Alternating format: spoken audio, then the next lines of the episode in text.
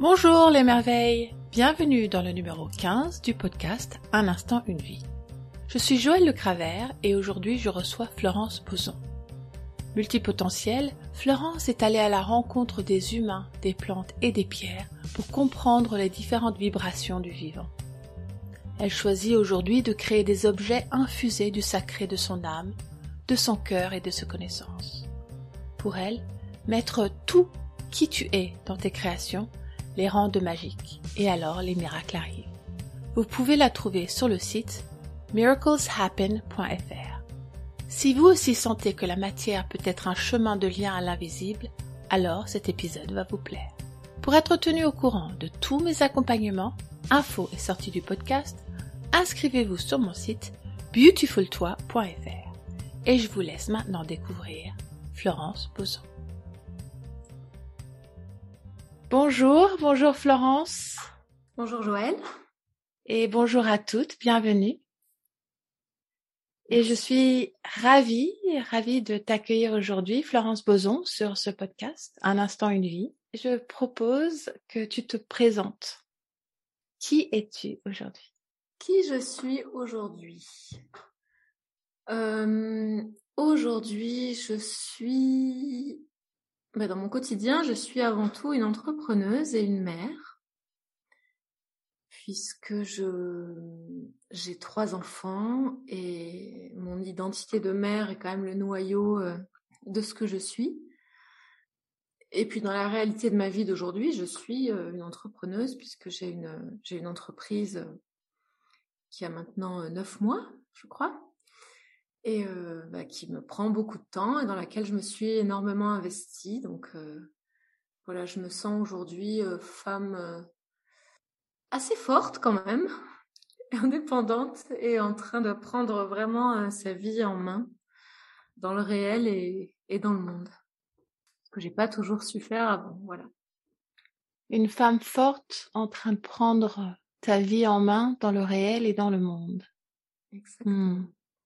Et qu'est-ce qui t'a permis de devenir cette femme forte que tu es aujourd'hui? Je pense que c'est l'accumulation, enfin comme tout le monde, hein, je pense euh, l'accumulation d'expériences, certainement aussi euh, une part de, de, ma nature, mais, euh, mais en tout cas de ce que je peux comprendre et ressentir, c'est surtout oui une accumulation d'expériences à travers l'enfance d'abord, puis, euh, puis toutes les expériences de vie qui m'ont construite et les épreuves que j'ai traversées euh, au fil du temps, que ce soit au niveau euh, familial, puis au niveau personnel. Alors pas au niveau professionnel, puisque j'ai jamais eu de grande épreuve au niveau professionnel, puisque j'ai beaucoup été sans vie professionnelle, même si je travaillais beaucoup en tant que mère de trois enfants. Euh, mais oui, je pense que c'est ce qui nous construit, bah, c'est toutes les joies. Euh, enfin, ce qui m'a construite, en tout cas, c'est toutes les joies que j'ai rencontrées, mais aussi toutes les épreuves qui ont fabriqué peu à peu, brique par brique, euh, la personne que je suis aujourd'hui et qui est toujours en construction, bien sûr. Lors de nos différents partages, tu as souvent évoqué tes voyages et tes découvertes du monde. Comment est-ce que pour toi tout ça, ça t'a aidé à te construire? Alors c'est vrai que j'ai pas mal voyagé, enfin beaucoup moins que, que beaucoup de gens, mais beaucoup plus que beaucoup d'autres. J'ai grandi un petit peu à Singapour, toute petite, hein, j'en ai pas de souvenirs euh, conscients, et puis surtout au Brésil. Euh, ça par contre je m'en souviens bien puisque j'en suis partie à l'âge de 6 ans. Donc c'est un peu ma deuxième euh, langue maternelle et ma deuxième culture. Et c'est vrai que ça m'a énormément enrichi, ça j'en suis sûre. Et ensuite, j'ai gardé le goût du voyage bah, qui m'avait été inculqué quand même par mes parents, puisque mon père travaillait sur des plateformes de forage quand j'étais quand j'étais petite. Et c'est pour ça qu'on est allé à Singapour et, et surtout donc à Rio, où j'ai vécu quelques années. Et j'ai gardé en fait ce goût du voyage. Et dès que j'ai été adolescente, j'ai voyagé dès que j'ai dès que je pouvais en fait. J'ai commencé à aller en Tunisie, en Égypte, euh, enfin, en même, ou même très près, ne serait-ce qu'en Espagne, en Hongrie, en Allemagne, enfin, partout où je pouvais. Et, finalement, jusqu'à mon plus long voyage, disons, qui a été pendant mes études, je me suis arrêtée pendant un an pour voyager dans l'océan Indien, donc la Réunion, Mayotte et surtout Madagascar. Et c'est vrai que ça fait partie de ma construction, oui, t'as raison. Cette espèce d'ouverture au monde, cette curiosité, euh, surtout une grande curiosité euh, sur les, les, les, croyances du monde, les, comment les gens se construisent en fait et comment les cultures s'articulent autour de croyances et autour de, je sais pas, d'idées ou de superstitions ou de, Enfin, voilà, c'est vraiment ce qui me touche le plus quand je voyage. C'est de comprendre qu'est-ce qui anime les gens. Après, j'ai aussi voyagé dans des pays plus, euh, plus occidentaux comme les USA, où j'ai aussi beaucoup apprécié euh, toutes ces rencontres et toutes ces différentes façons de penser qui, moi, me nourrissent infiniment. Je sais que tu as aussi dans ton rapport au monde un rapport fort à l'invisible. Est-ce que tu as l'impression que le fait de voyager, d'aller à la rencontre du monde matériel, du monde euh, des gens et des différents pays, a contribué à nourrir ce, cette, euh, ce fil-là également ou, pas? Euh, Je ne sais pas si je suis très claire. Oui, oui, je comprends ce que tu veux dire. Euh, j'ai, non, j'ai pas l'impression que ce soit lié. J'ai l'impression que la partie euh, voyage euh, est très euh, extérieure, en fait. C'est, c'est mon ouverture au monde et surtout tout l'intérêt intellectuel, en fait. C'est quelque chose qui est tourné vers l'extérieur. Alors que mon rapport à l'invisible, c'est quelque chose de très intérieur. C'est quelque chose qui m'accompagne, en fait, très près de moi et que, que j'ai jamais, voilà, beaucoup partagé, dont j'ai jamais beaucoup parlé. Déjà parce que je viens d'une famille euh, voilà, qui est 100% athée, euh, matérialiste à 2000%. Et euh, voilà, vraiment pas du tout ouvert, absolument pas ouvert à, tout ce qui peut être invisible, croyances, religion, etc. C'est vraiment presque interdit chez moi. Donc voilà, c'est peut-être pour ça que j'en ai pas parlé dans ma vie, et puis parce que j'ai eu du mal aussi du coup à prendre contact avec cette part de moi pourtant qui s'imposait, avec euh, des expériences assez fortes euh, de prémonition, enfin des choses assez, euh, en plus très vérifiables puisque j'arrivais vraiment à les dire tout de suite quand je les avais, donc j'avais plein de témoins qui pouvaient voir quand les choses se, se réalisaient ensuite. Mais oui, c'est peut-être pour ça que j'ai pas, j'ai pas laissé une grande place à ça euh, quand j'étais plus jeune euh, dans ma vie. Et puis bon, euh, c'est le genre de choses qui, qui quand même te rattrape un jour. tu peux pas vraiment faire abstraction, donc. Mais après, j'y suis plutôt revenue par le biais des plantes, des pierres et de du ressenti avec la nature, en fait, qui s'est croisé avec un intérêt intellectuel et, et sensible pour les, pour les cultures et les, et les croyances du monde, des, toute la vie spirituelle des différentes civilisations que j'ai étudiées pendant des années pour le plaisir et puis dont j'ai fini par faire mon activité. Mais euh, voilà, ça s'est passé par ailleurs. Quoi. Mmh. En fait, euh, donc tu es psychologue? Oui, je suis psychologue, oui.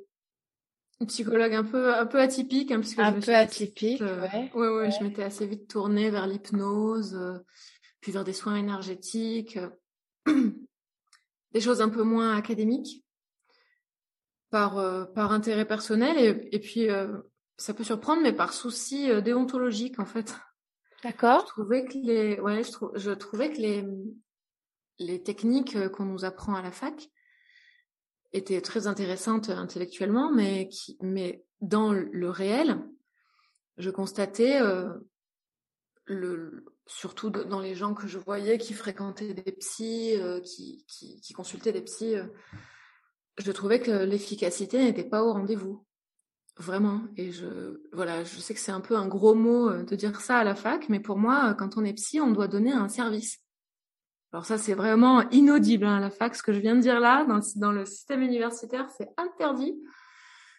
Mais moi, j'estime que le psy, il n'est pas au-dessus des gens euh, et que quand la thérapie ne marche pas, euh, c'est pas systématiquement que le, que le patient résiste, c'est que le psy n'a pas la bonne technique. Et s'il va pas mieux au bout de 10 séances ou s'il n'y a pas un résultat, quel qu'il soit au bout de 10 séances, euh, il y a quand même une question à se poser sur nos propres techniques et sur le fait que des gens payent et viennent pour quelque chose ils doivent quand même repartir avec quelque chose, quoi on est là pour les aider, pas juste pour se dire oh, je suis psychologue, donc je sais comment les gens fonctionnent. J'ai trouvé ça assez difficile à la fac à, accepter, et c'est pour ça que dès que j'ai quitté la fac, j'ai commencé à me former à d'autres choses complémentaires qui euh, vraiment aidaient les gens concrètement et, leur permettaient de pas repartir euh, exactement comme ils étaient venus, quoi. Avec juste euh, parce que si tu viens chez un psy parce que tu as des problèmes de communication avec ton conjoint, par exemple, et que pendant trois ans, tu vas parler de ton enfance sur un divan, c'est très intéressant. Je suis sûre qu'intellectuellement, tu vas mieux te comprendre, que tu vas faire une vraie introspection, etc. Mais en trois ans, tu as le temps de divorcer dix fois. Alors que tu es venu avec une demande quand même. Et je trouve qu'on peut pas euh, complètement ignorer la demande de la personne. Elle vient pour quelque chose et on doit, on doit s'y atteler, quoi. Et donc, toi, tu as commencé à découvrir et à explorer le monde des plantes, le monde des pierres, comme tu disais tout à l'heure. Comment est-ce que ça t'a permis d'accompagner, d'accompagner différemment? Oui, tout à fait. Ben, en fait, les plantes, euh, moi, j'ai grandi à la campagne et euh, voilà, j'ai toujours bu des tisanes. Enfin, je me suis toujours intéressée aux plantes, euh, là, vraiment depuis l'adolescence. Ensuite, je me, suis vraiment intéressée aux plantes par rapport à la santé quand je suis devenue adulte, puis quand j'ai eu mes enfants, parce que j'ai eu mon premier enfant assez jeune. Et, euh, et voilà, j'ai voulu qu'on se soigne autrement. Et c'est là que je suis entrée vraiment dans l'univers des plantes. En fait, au bout de quelques années, je les connaissais tellement que j'ai commencé, enfin, je soignais déjà donc mes enfants, ma famille, euh, puis euh, au bout d'un moment, ben, mon entourage, en fait, mes amis. et j'ai commencé ensuite à sentir les plantes. En fait, tu vois un peu le, l'esprit de la plante. Enfin, je comprends ce que, ce que scientifiquement, ce qu'elle fait, oui, j'ai fait une école d'herboristerie euh, aussi, mais euh, au-delà de ça, je, me disais ah oui, mais physiquement oui, elle fait ça, mais par contre, voilà, je sens mieux celle-là pour ça, dans son esprit quoi. Bon, c'est un petit peu abstrait ce que je dis là, mais c'est c'est comme une familiarité qui s'est créée en fait.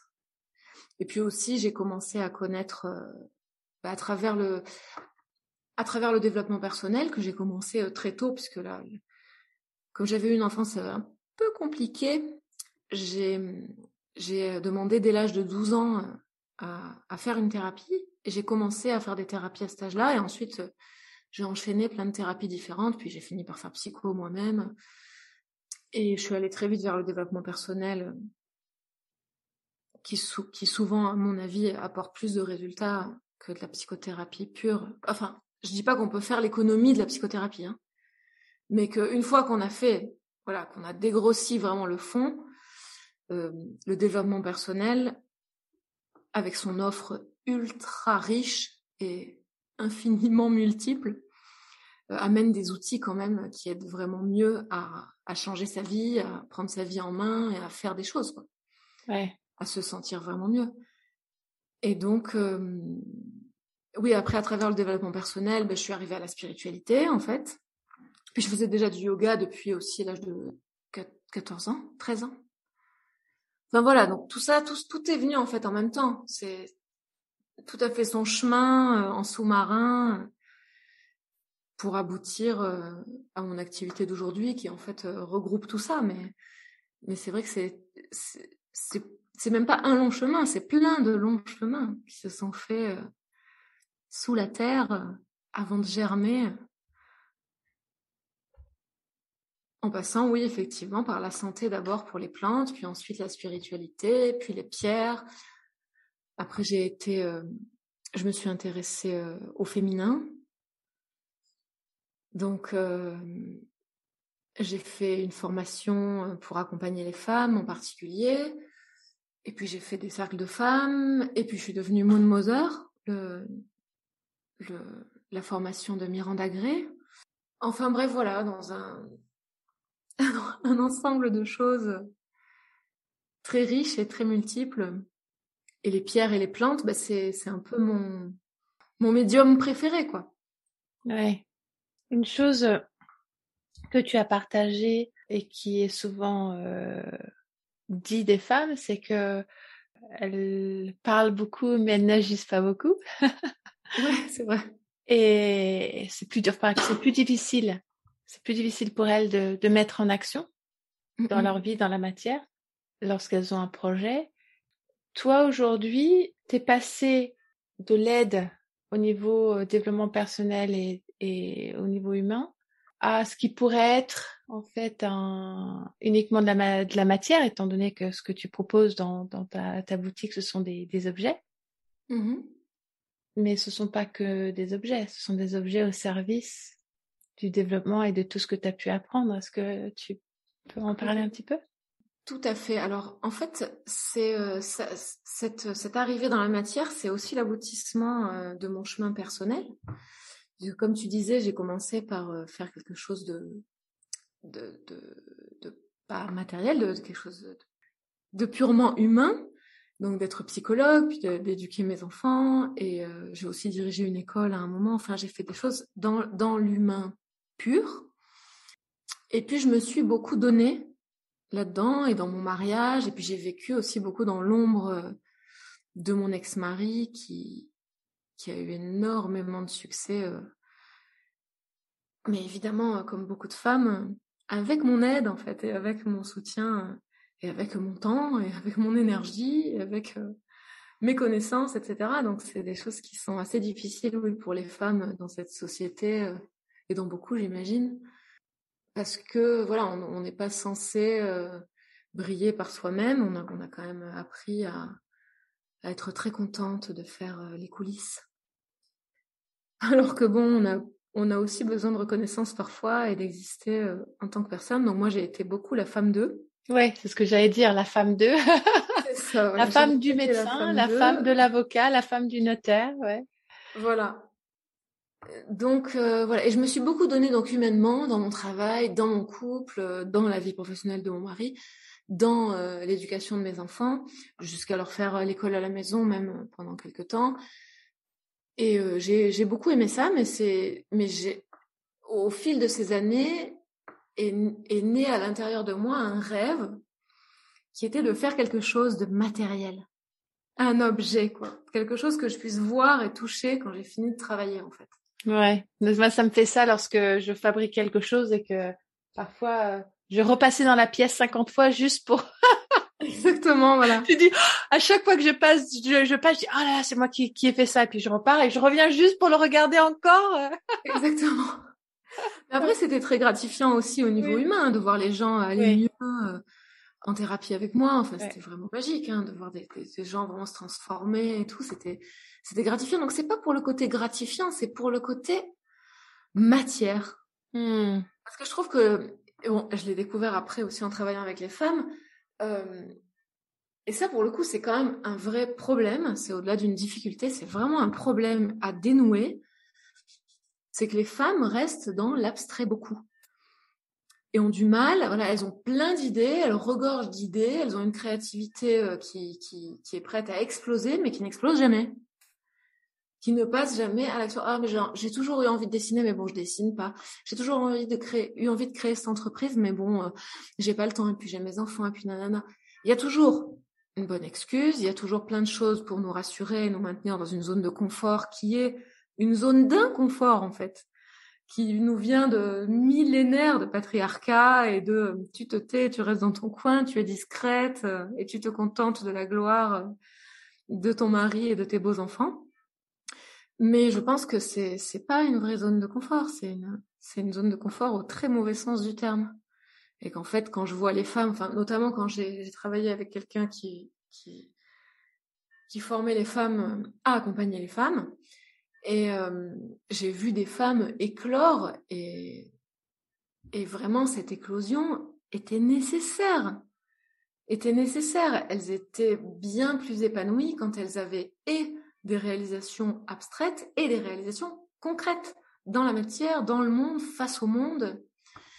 Donc voilà, et de la même manière, à l'intérieur de moi, j'ai eu envie de faire des choses matérielles. Mais évidemment, je suis euh, une femme d'humain. Enfin, je, ne peux faire que de l'humain, il n'y a que ça qui m'intéresse.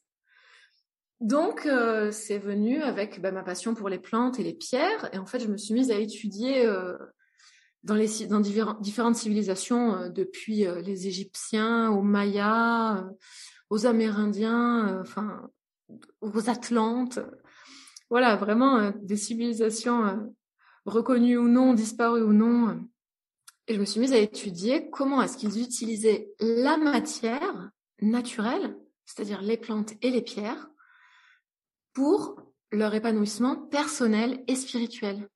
C'est-à-dire quelles plantes étaient utilisées pour se relier à Isis, quelles plantes étaient utilisées pour euh, célébrer Pachamama, euh, tu vois, quelles pierres euh, célébraient l'arrivée de l'été, enfin voilà, vraiment essayer de, fouiller dans le dans dans cette magie naturelle, ce contact que l'humain a toujours eu avec la nature et qu'il a toujours amené à se développer lui-même en fait. Donc euh, donc voilà, là j'ai vraiment trouvé le, noyau de, ce qui regroupait euh, tout ce qui m'intéressait et puis surtout qui tenait compte d'une chose très importante que les femmes oublient souvent, et moi, la première, hein, il y a pendant bien des années, alors plus du tout maintenant, mais pendant bien des années, c'est qu'on n'est pas de purs esprits. On n'est pas là à volter euh, dans une vie spirituelle et tout. On est aussi un corps. Et jusqu'à preuve du contraire, euh, on est 50% l'un et 50% l'autre. Et puis, euh, on est peut-être même plus matière qu'esprit, on ne sait pas. En tout cas, on ne peut pas négliger comme ça la matière. En tout cas, on est incarné on est incarné. En tout cas, ça c'est sûr. On a un corps, on a besoin de manger, on a besoin de boire, on a besoin de dormir, on a besoin d'être touché, on a besoin de, de, de se réaliser, on a besoin de toutes sortes de choses euh, qui se touchent. Exactement. Et puis mm. toutes nos toutes ces vibrations euh, de l'univers nous ont bien créé là, euh, bien palpables et bien présents, quoi. Et donc cet ancrage, je trouve qu'il est il est merveilleux et il est très spirituel en fait aussi. Et, et j'ai trouvé ça vraiment intéressant de revenir à ce que l'humanité a toujours fait, c'est-à-dire mettre du spirituel dans la matière. C'est-à-dire que, bah, oui, euh, même les hommes préhistoriques, on l'a vu avec des, peintures rupestres, etc., avaient besoin de, de signifier, de, de, de, de dessiner, de, faire un lieu. Puis ensuite, on a fait des églises. Alors après, je ne prône pas la religion pour la religion hein, du tout, mais je, prône une spiritualité libre, c'est-à-dire comme chacun, comme chacun le, ressent pour lui-même. Mais oui, on a toujours eu besoin d'un lieu, donc un lieu, c'est bien matériel. Les pierres, elles sont matérielles, les statues qu'on a créées, les idoles, c'est des choses qui quand même nous aident. Alors si on les prend pas évidemment euh, au pied de la lettre euh, et qu'on tombe pas justement dans les travers des religions établies, je trouve que c'est un merveilleux moyen d'amplifier nos propres vibrations et de nous relier aussi à notre existence terrestre, qui, est spirituelle par le fait même qu'elle soit terrestre en fait. Et donc euh, c'est pour ça que j'ai voulu faire des objets qui, euh, en étant bien matériels, nous aidaient à, à nous élever. Donc avec, en regroupant, voilà, les... En fait, j'ai fait des recoupements puisqu'il y a des pierres et des plantes qui ont été utilisées pour le même usage, et ça c'est vraiment drôle à, découvrir, pour le même usage dans des endroits du monde hyper éloignés, euh, à notre connaissance non en contact à cette époque.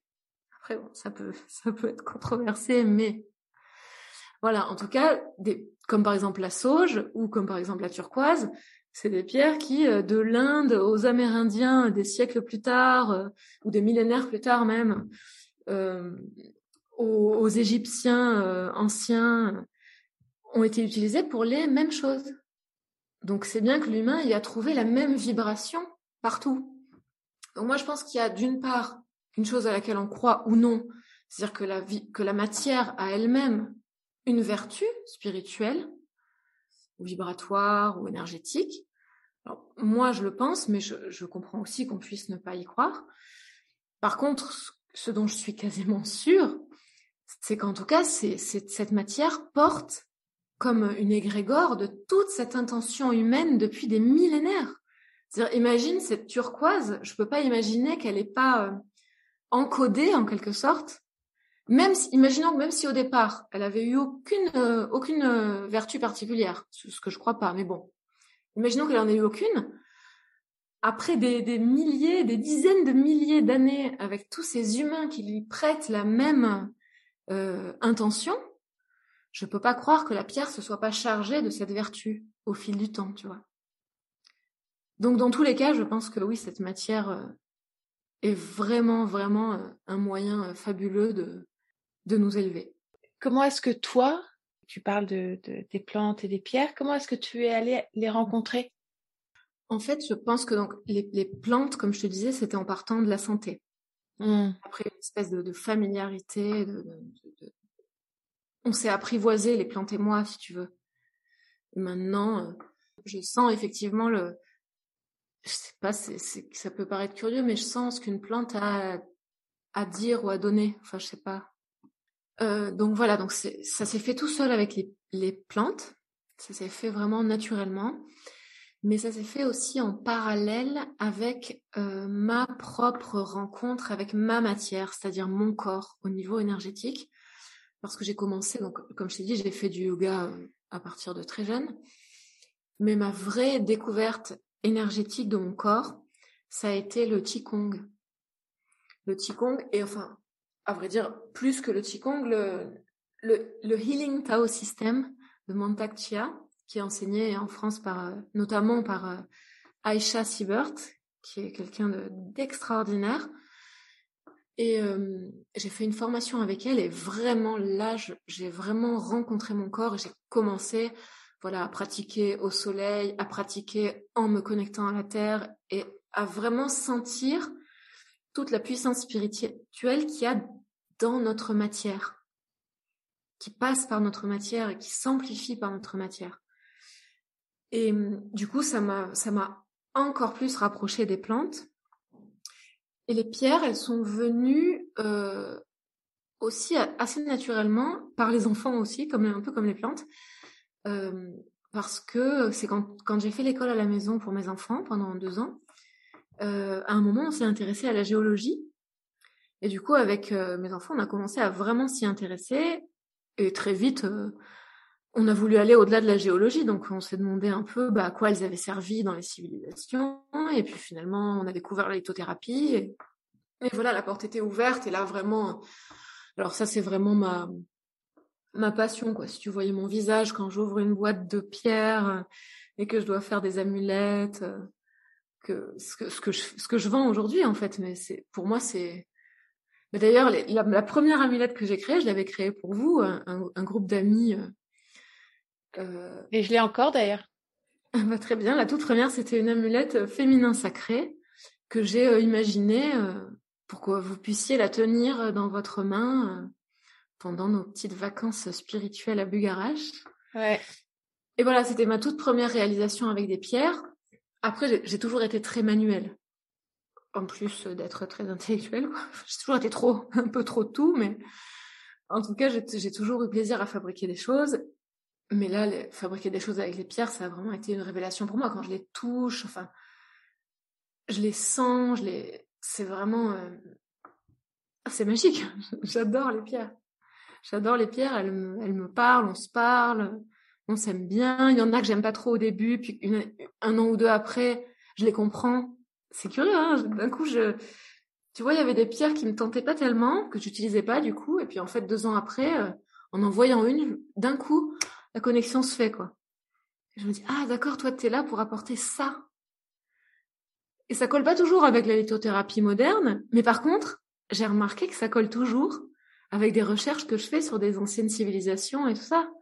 Des choses beaucoup plus euh, euh, profondes, en fait, euh, et qui existent depuis bien plus longtemps que la lithothérapie moderne, où je me retrouve quand même en général, hein, mais il y a quand même des, des choses quand on va chercher dans notre passé spirituel humain qui sont d'une richesse inouïe, inouïe.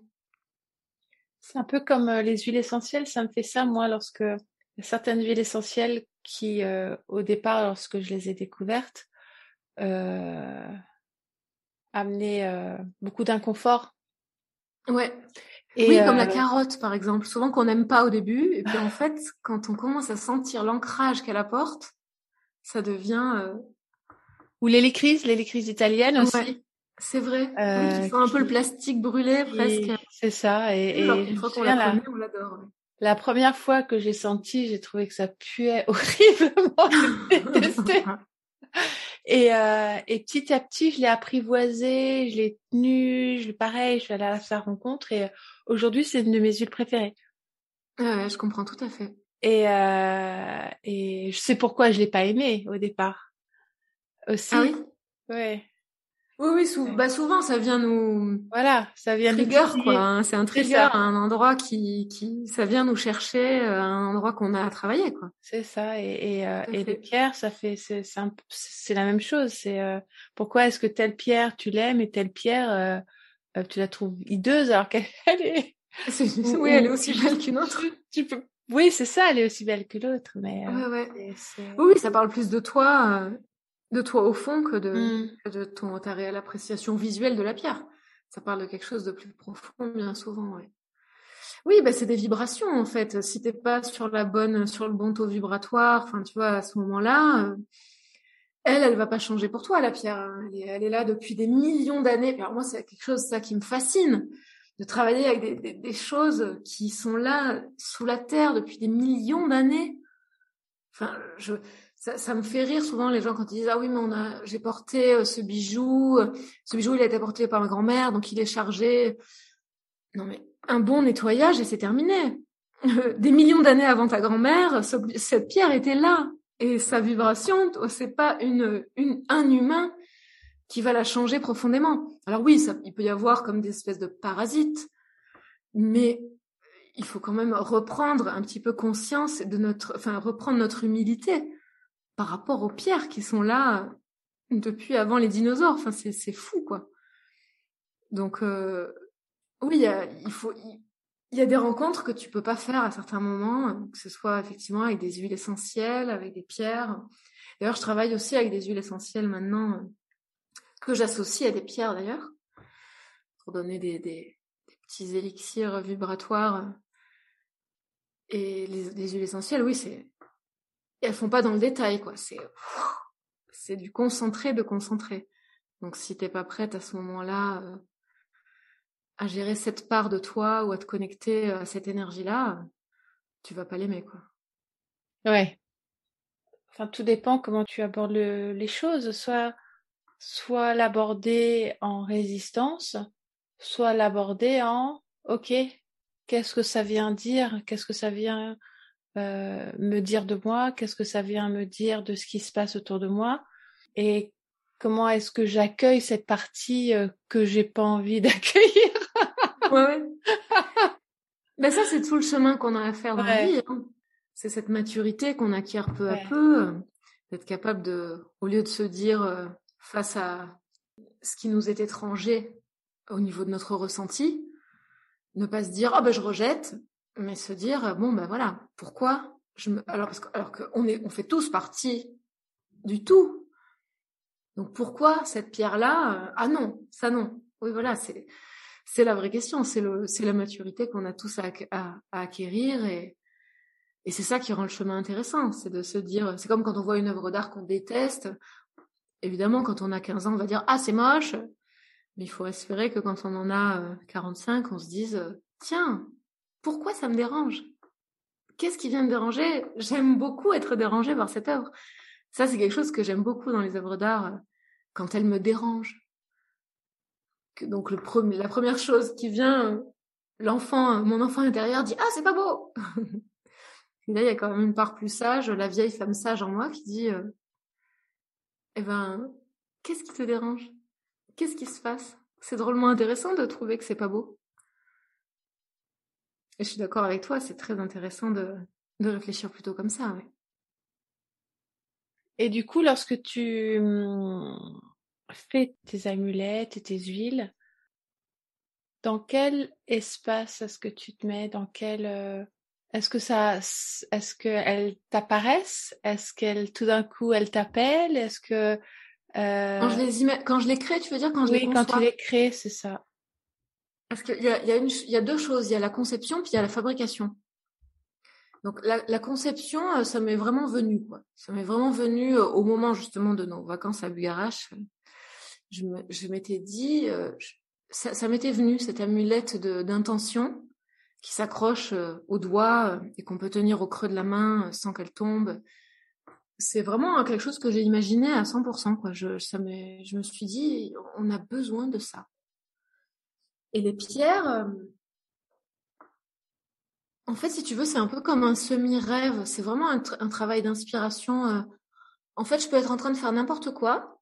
Et puis d'un coup, je vais me dire, euh, oh, une amulette, je sais pas moi, courage. Et puis j'ai des, et puis j'ai des pierres qui me viennent. Alors après, je vais voir dans mes, après, je fais le lien aussi avec le mental. Hein. Je, je vais voir dans mes euh, dans mes civilisations et tout euh, si je suis si je suis à peu près euh, raccord. Parfois, je le suis pas, mais je mais je l'assume. Hein. Je, je je me dis bon bah là vraiment, je sens que ça irait bien avec ça. Donc j'essaie de comprendre pourquoi. Parce que parfois, en fait, c'est c'est pas tout à fait raccord parce qu'en fait, c'est complémentaire. Tu vois? Par exemple, dans une amulette confiance en soi, euh, j'avais hyper envie de mettre du saphir. Et bon, euh, aucun lien enfin entre le saphir et la confiance en soi. Hein, c'est pas une pierre d'ancrage, ni de rayonnement, ni rien. Et en fait, le saphir, elle, elle est là, et il est là pour euh, pour apporter l'humilité.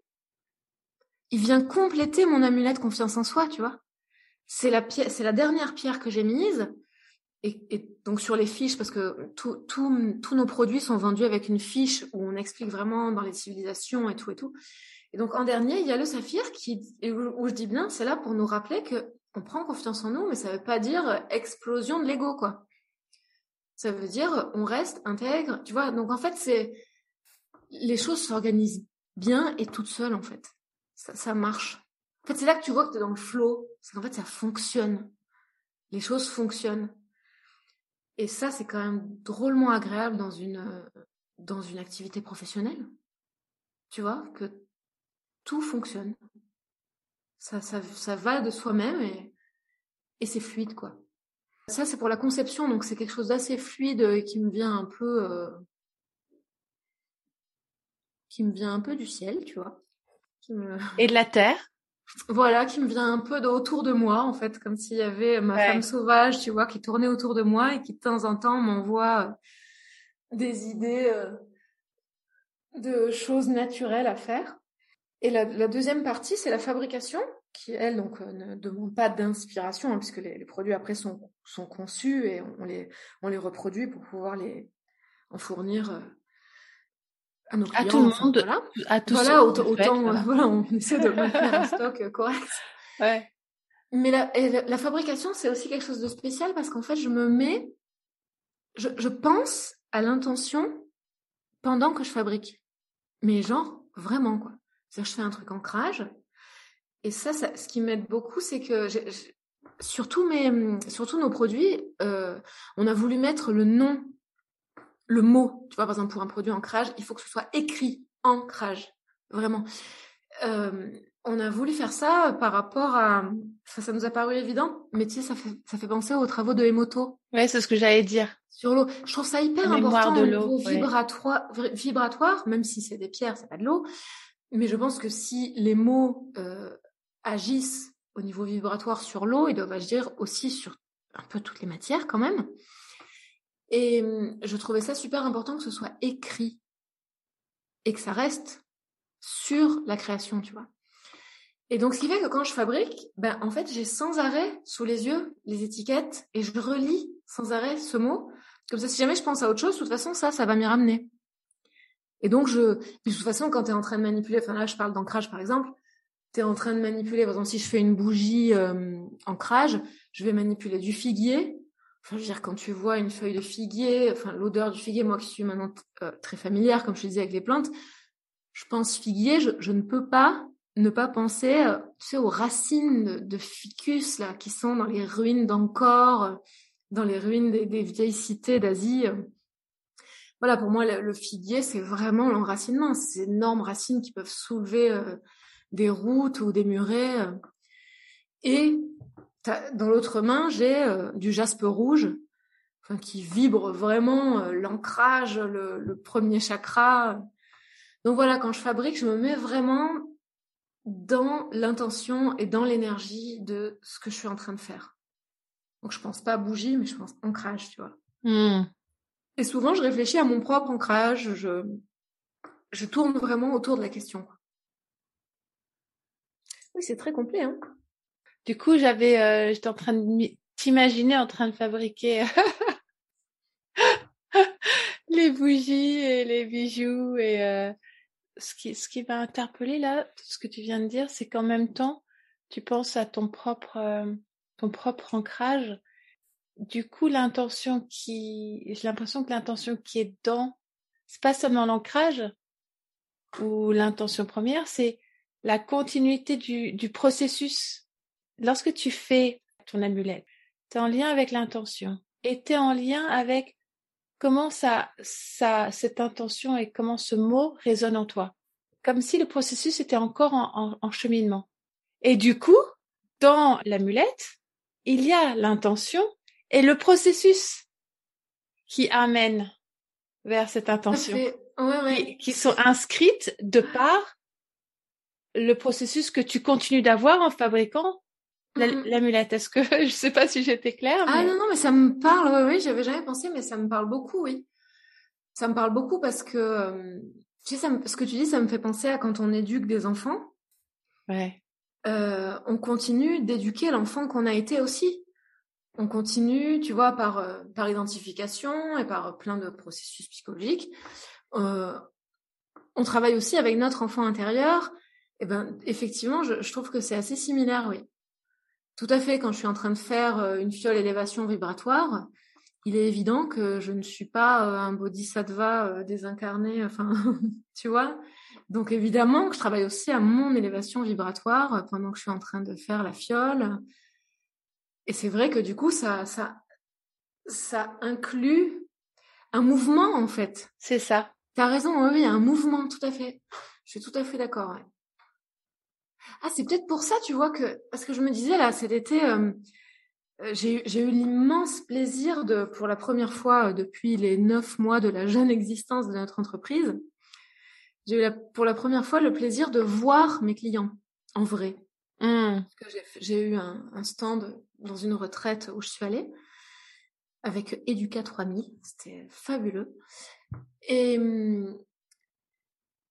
c'était une retraite d'ailleurs qui s'appelait Célébrer la vie c'est quand même assez agréable d'aller à une retraite qui s'appelle Célébrer la vie.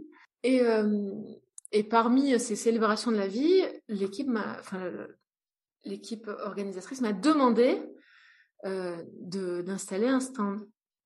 Miracle Sapon parce qu'ils voulaient euh, que, ces, que ces produits soient là et voilà et contribuer aussi à, à, nous aider à nous faire connaître. Ce qui a été vraiment une chance inouïe pour nous déjà de nous faire connaître simplement, mais ce qu'ils pouvaient pas mesurer, c'est à quel point ça a été une chance pour moi de rencontrer pour la première fois en vrai les gens face à nos créations, de voir les yeux briller, de voir les gens toucher. Il y avait beaucoup de gens qui étaient euh, euh, chamans ou guérisseurs, enfin qui étaient vraiment euh, voilà dans la partie, disons. Et les, avis ont été unanimes. J'étais extrêmement euh, touchée et vraiment très reconnaissante d'entendre ça. que le, taux vibratoire et l'énergie dégagée par nos créations était super forte. J'étais vraiment super contente de ça et en même temps un peu étonnée, enfin, parce que quand on fait soi, on peut pas s'empêcher de se dire bon bah voilà j'ai fait ce que j'ai pu, mais bon. Alors que là vraiment c'était les avis étaient vraiment très très positifs. Et en fait, je pense qu'il y a euh, une part de ce que tu dis, c'est-à-dire qu'il y a aussi le mouvement, il y a, aussi tous les changements qui, le, le, fait même d'être en train de processer et d'évoluer, qui est aussi dedans. Moi, ce que je m'étais dit aussi, c'est que, euh, alors c'est très flatteur d'entendre des belles choses sur ce qu'on a créé. Mais après, si je, si je, je mets de côté euh, mon ego flatté, tu vois, et que je pense réellement, je me suis dit, mais en fait, c'est logique. Quand quelqu'un met comme ça tout ce qu'il est, tout son cheminement, tout, tout, tout ce qui processe en lui dans un objet, c'est normal aussi que ça vibre, quoi. Tu vois, quand je vois, moi, l'énergie que j'ai déployée dans cette entreprise, dans, chaque objet, quand je vois comment je les fabrique, quand je vois comment je les ai imaginés, après tout, je me dis, c'est normal. Enfin, je suis quand même un être, un être fait de vibrations, un être, euh, une âme qui est venue s'incarner là, et si elle arrive à réaliser quelque chose d'abouti euh, pour elle-même, c'est normal que ça se ressente, quoi. Donc oui, il y a certainement du processus dedans, du cheminement. Ouais. Et en plus, euh, ce sont des objets qui sont qui sont beaux et délicats, je trouve. Merci. Oui, on a essayé de faire une esthétique quand même euh, très pure en fait, juste la plante, la pierre, du blanc, du noir, euh, voilà, du craft, des, des, de pas partir dans justement dans un côté euh, trop euh, trop artificiel, tu vois. Rester vraiment sur la puissance de la pierre, la puissance de la plante, c'est suffisant. On n'a pas besoin de rajouter des petits papillons et des étoiles. C'est c'est en soi, ça a toute sa force, quoi. L'essentiel. Ouais. Ouais, ouais, tu vois, avec écrit, euh, juste écrit ce que c'est. Voilà, pas rajouter de fioritures pour vraiment pas du tout polluer, en fait, l'énergie de ces, de ces cadeaux de la nature euh, qui se suffisent à eux-mêmes. Et quelqu'un qui commanderait quelque chose, euh, une amulette ou, une bougie, mmh euh, comment tu, tu proposerais de l'approcher? Comment tu proposerais à cette personne d'approcher l'objet? Tu veux dire de l'utiliser? Oui, de l'approcher plus que de l'utiliser, de rentrer en connexion avec, de comment est-ce que tu proposerais à, à cette personne de d'arriver à rentrer en résonance avec la vibration justement de, de cet objet? Je reçois mon, mon amulette dans une jolie petite boîte. Ouais. Et je la sors. Voilà. Elle est devant moi. Comment est-ce que je vais à sa rencontre? Je pense déjà par... Euh... Bah, alors, ça, dépend de la personne. Soit déjà au niveau vibratoire, la personne est expérimentée, elle, va sentir l'énergie euh, qui s'en dégage. Après, si la personne est un peu moins euh, euh, sensible, ou sensibilisée au moins, je pense que passer déjà par la vue, voir voilà qu'est-ce que ça m'évoque, ces couleurs, qu'est-ce que ça fait, qu'est-ce que ça fait naître en moi, ressentir en fait, ressentir par la vue, qu'est-ce qui se passe? Parce qu'effectivement, sentir au niveau tactile, au niveau de nos, mains, quoi, euh, ou de notre corps, euh, les vibrations, c'est pas quelque chose d'évident, c'est quelque chose qui s'acquiert quand même pour la plupart des gens. il y a des gens chez qui c'est naturel, mais la plupart des gens quand même, c'est quelque chose qui s'acquiert euh, au fil des expériences. Par contre, la vue, voilà, on est a priori, tant que tant que ça fonctionne, c'est quelque chose par lequel on peut passer et les couleurs, elles ont une vibration et elles éveillent des choses en nous. Même si on n'a pas conscience des vibrations, voilà, le bleu va être plus calmant que le rouge. Il n'y a pas besoin d'avoir euh, de sentir les vibrations pour euh, pour le ressentir, tu vois. Ou voilà, le l'ancrage le, courage va être plus euh, évoqué par du rouge aussi, ou du noir, du marron, enfin des couleurs vraiment qui t'ancrent à la terre. Je pense que presque universellement, c'est quelque chose qu'un humain va sentir plus que du bleu ciel. Tout simplement parce que c'est la nature qui nous entoure. Le ciel, il est là-haut. Euh, c'est pas pour rien qu'il y a beaucoup d'images euh, euh, divines, enfin autour de, tout ce qui est divin, qui vont être très claires, très blanches, très bleues, du jaune. Voilà, mais le bleu, le blanc, le bleu, le blanc, le jaune, c'est le ciel. C'est les nuages, c'est le soleil et c'est le bleu du ciel. Donc déjà, déjà visuellement, voilà, qu'est-ce que ça vous évoque? Qu'est-ce que vous ressentez? Qu'est-ce que ça éveille en vous? Après, je pense que c'est, et là encore, je, lutte pour la, la réhabilitation de la matière, de, du mental, etc., ce ne sont pas nos ennemis. c'est la moitié de ce que nous sommes. Notre ego, c'est quelque chose de très important. Et très utile. Mais bien sûr, notre mental, c'est très intéressant. alors on, met, on prend son mental et on va lire la fiche. Où on va comprendre avec son intellect parce que tout est lié. Tout est lié. Vous allez lire et en lisant, ça va éveiller des choses qui, elles, ne seront pas mentales. Donc je pense qu'il faut profiter de notre matière, de notre mental, de toutes ces choses qui sont très décriées euh, dans le milieu du développement personnel et surtout de la spiritualité. Je pense pas du tout que ce soit des ennemis, je pense au contraire que c'est des alliés. Il faut juste les apprivoiser, les mettre à notre service, service. plutôt que de les subir. Sûr que si, on est que dans le mental, ah ben oui, mais elle dit ça sur Cléopâtre et nanani, moi je m'en fous de Cléopâtre, c'était il y a longtemps, je sais pas quoi. Bon, voilà, ça n'a aucune utilité pour vous, quoi. C'est du mental euh, qui dit, euh, euh, moi, tout ce que je peux pas toucher, euh, je j'y crois pas. Voilà, ça effectivement, c'est peut-être que c'est vrai. Peut-être que tout l'invisible n'existe pas. Mais en tout cas, à quoi ça vous sert de penser ça? Est-ce que vous vous sentez mieux quand vous vous dites ça? Parce que moi, quand je me dis ça, je me sens pas mieux. Hein. Clairement, c'est une pensée qui ne me sert à rien. Voilà, c'est des, choix qu'on fait. Donc je pense qu'on peut mettre notre mental à notre service, aller lire la fiche, se connecter à voilà, qu'est-ce, comment ça nous fait rêver, comment ça réveille des parts de nous? Cléopâtre, qu'est-ce que ça éveille en nous? Euh, Comme je disais tout à l'heure, Pachamama, euh, une déesse comme ça de la terre, euh, une terre-mère, qu'est-ce que ça éveille en moi? On peut passer par le mental aussi, tout comme on peut passer par la matière pour aller dans le spirituel, on peut aussi passer par le mental.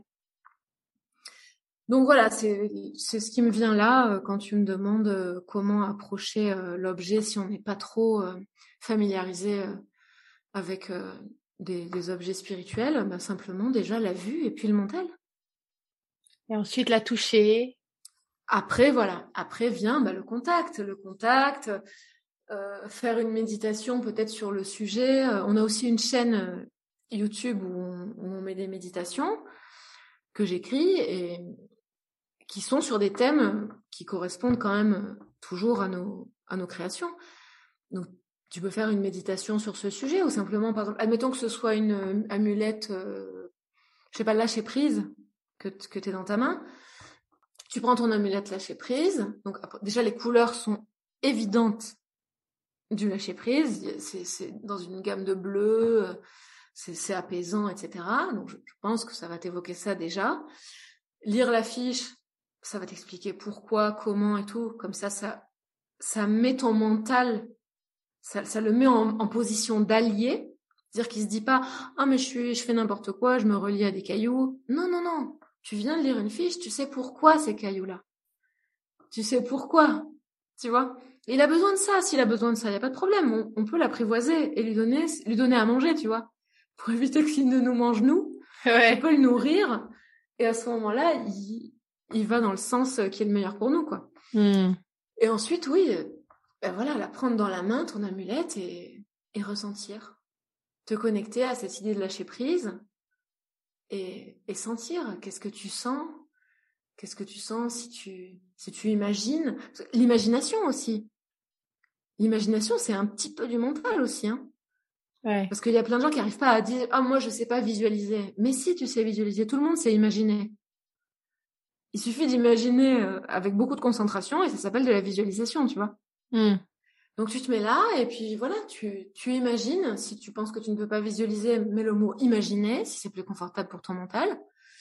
Et voilà, tu imagines que tes pensées, ben voilà, ce, les pensées qui te, qui te perturbent partent comme des nuages et tu sens ton esprit s'alléger et tu sens les pierres qui infusent dans tout ton corps leur énergie et qui nettoient et qui libèrent. Et voilà, et peu à peu, tu vas t'ouvrir. En faisant ça, tu vas te rendre plus sensible et peu à peu finir par sentir réellement l'énergie de tes pierres, même quand t'es pas en mode lâcher prise. Tu t'affines en fait.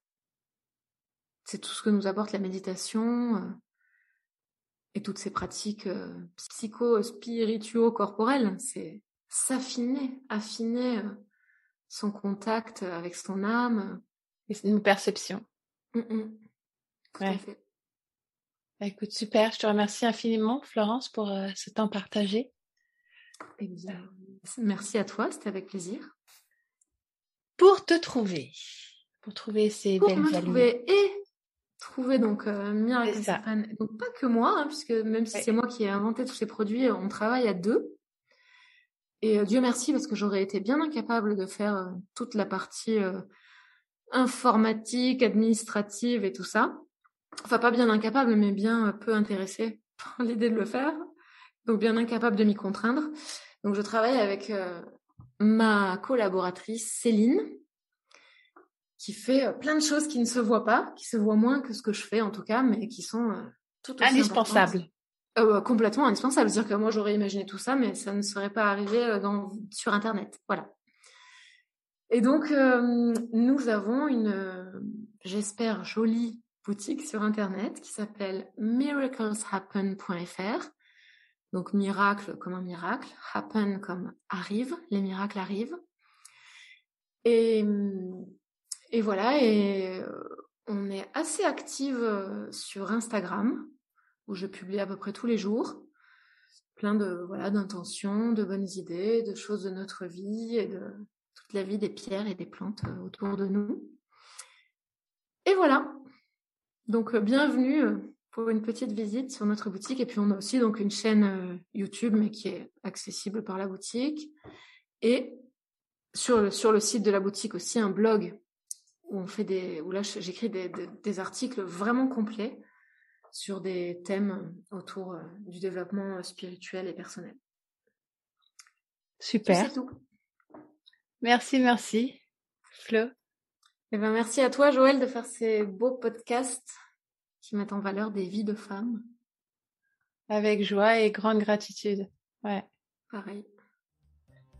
Bah, bisous à tout le monde, à toutes, à toi et, euh, et puis, et puis bah, la semaine prochaine.